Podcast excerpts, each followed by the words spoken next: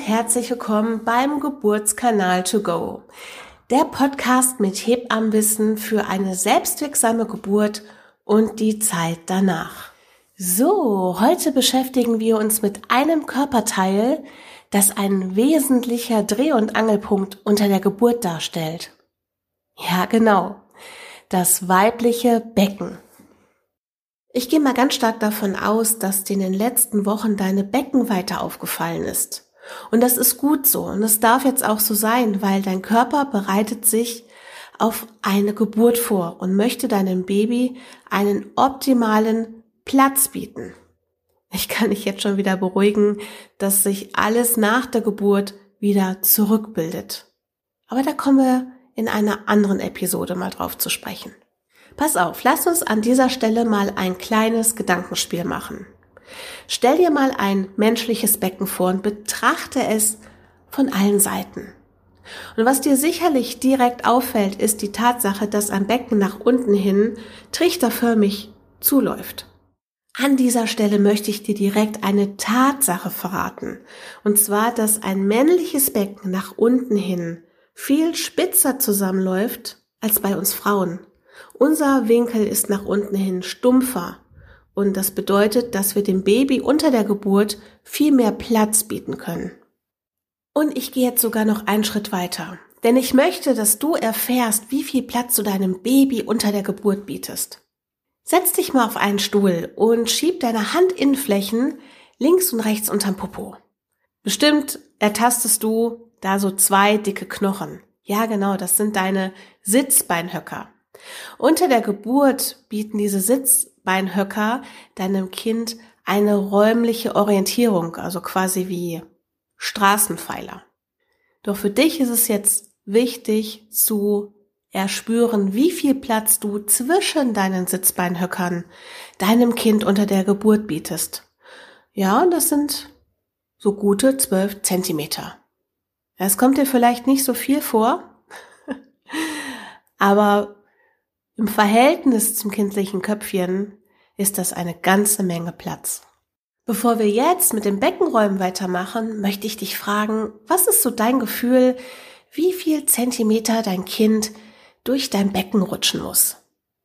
Ja, gefühlt sind es wahrscheinlich eher Meter oder Kilometer, aber es sind tatsächlich nur zwölf Zentimeter. Ja, wie du hier sicherlich schon mitbekommen hast, habe ich so die letzten Male sehr viel übers Rutschen gesprochen. Dein Baby muss rutschen, es rutscht. Und wenn du dir das Becken mal von der Seite betrachtest, dann hat es auch was von einer Geburtsrutsche. Die Kinder rutschen. Sie rutschen durchs Becken.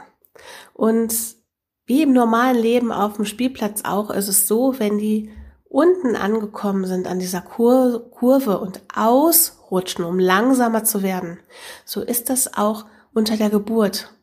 An dem Steißbein benötigen sie ein bisschen länger, um um die Kurve zu kommen. Also gib dir und deinem Baby in dem Moment ein bisschen mehr Geduld und lass es um die Kurve rutschen.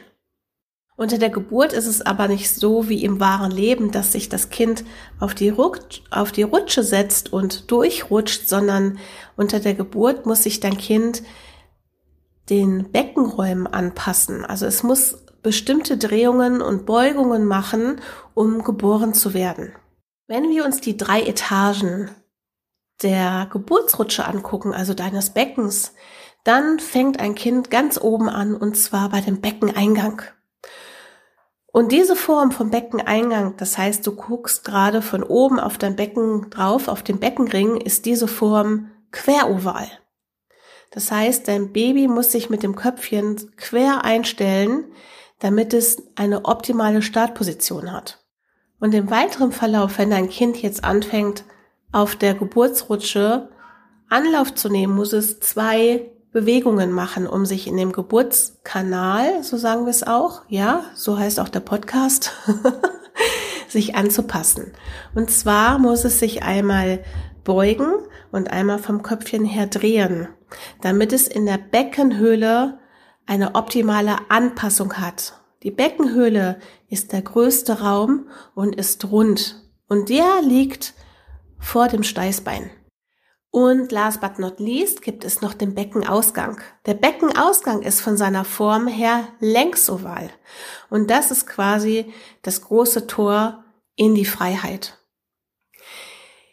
Wenn du jetzt nochmal gedanklich überlegst, der Beckeneingang ist queroval, die Beckenhöhle ist rund, der Beckenausgang ist längsoval. Welch eine Arbeit und Kraft dahinter steckt für euch beide, um diesen Prozess zu meistern. Wow. So, und jetzt zum Ende hin möchte ich unserem weiblichen Becken ein absolutes Lob aussprechen. Uns ist es manchmal gar nicht bewusst, wie beweglich unser Becken ist und wie viel Platz es unter der Geburt schafft.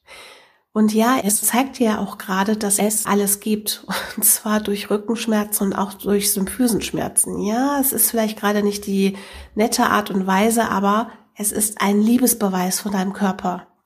Und nicht zu vergessen, das kleine Steißbeingelenk, was deinem Kind auch nochmal zum Geburtsende hin ein bisschen mehr Platz schafft.